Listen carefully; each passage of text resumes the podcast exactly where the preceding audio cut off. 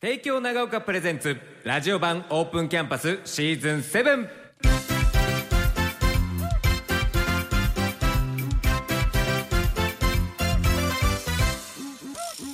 サウンドスプラッシュをお聞きの皆さんこんばんは関田正人ですさああー今日は生出演でありがとうございます対応させてこちらこそでいらっごしゃざいいまますせさあここからはですね帝京長岡高校男子サッカー部あの年末活躍も見届けた方もたくさんいらっしゃると思いますが、男子サッカー部から谷中真人選手にお話を伺っていきますそれではまずは自己紹介お願いしますはい、帝京長岡高校、えー、3年谷中マルトです。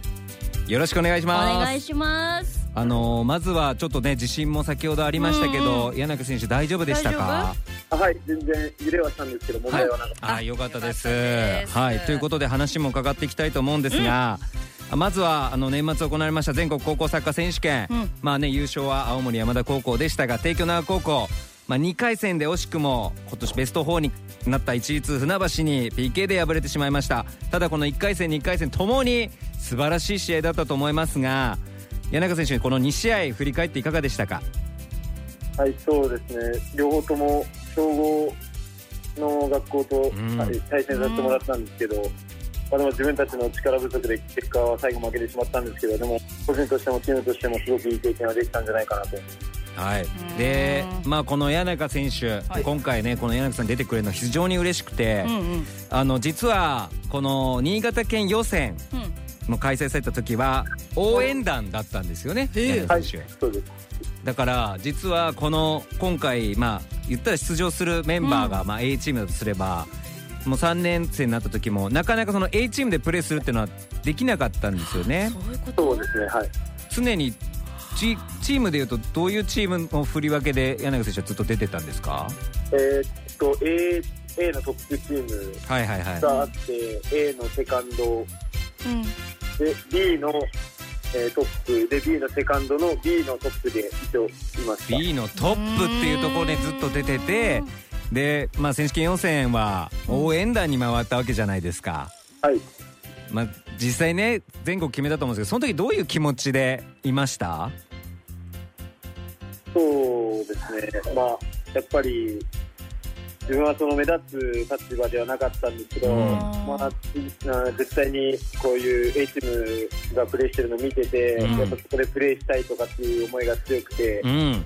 まあ、メンバーに入って、まあ、試合に出てゴール決めた時は本当にすごく嬉しかったです。そうなんですよ今回選手権こう1回戦長崎総合科学大附属高校戦で出場して、うんまあ、要は同点逆転につながるゴールを上げてるわけですよ。これは本当にすごいしどういう気持ちで臨みましたその1回戦出場するぞってなった時確かに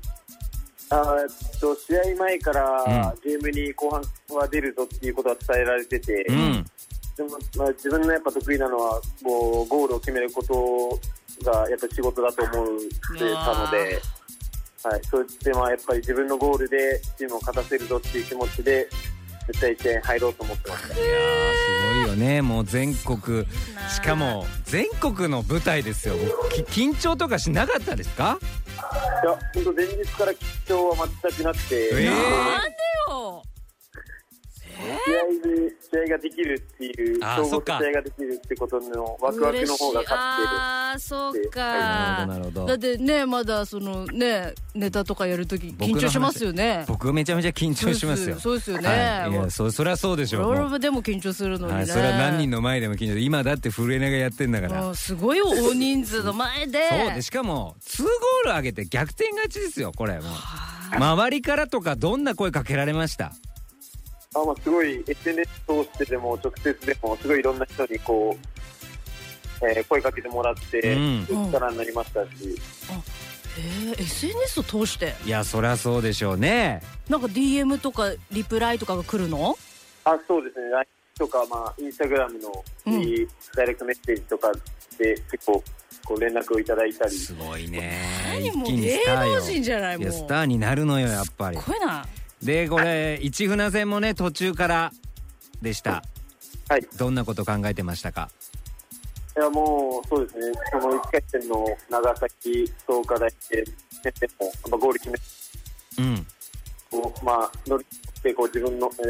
えーうん試合えー一流な点でも点を取ってこうやっぱ自分のタイプでいこうっていう気持ちでは試合に臨んでいます。いやすごいなやっぱ自分で流れを変えようっていう気持ちで臨めるっていうのもすごいしこれその3年間帝京長岡でやってきてうんうんなかなかトップチーム出れない中この最後の最後に出れたこの2試合通してうん柳選手どんなこと今感じてますかいや本当にそうですね。やっぱ自分が夢見てた舞台ですし、ね、っていうのは、なかなか A チームにも行けない時間が多くて、自分の個人的なメッセでもやっぱりあそこから見うんまあ、ピッチだったりスタンドだったりはもう一生忘れないようなああもうあの景色一生忘れないスタンドからずっとピッチを見てた景色じゃなくてピッチから見るスタンドっていうのをそうですね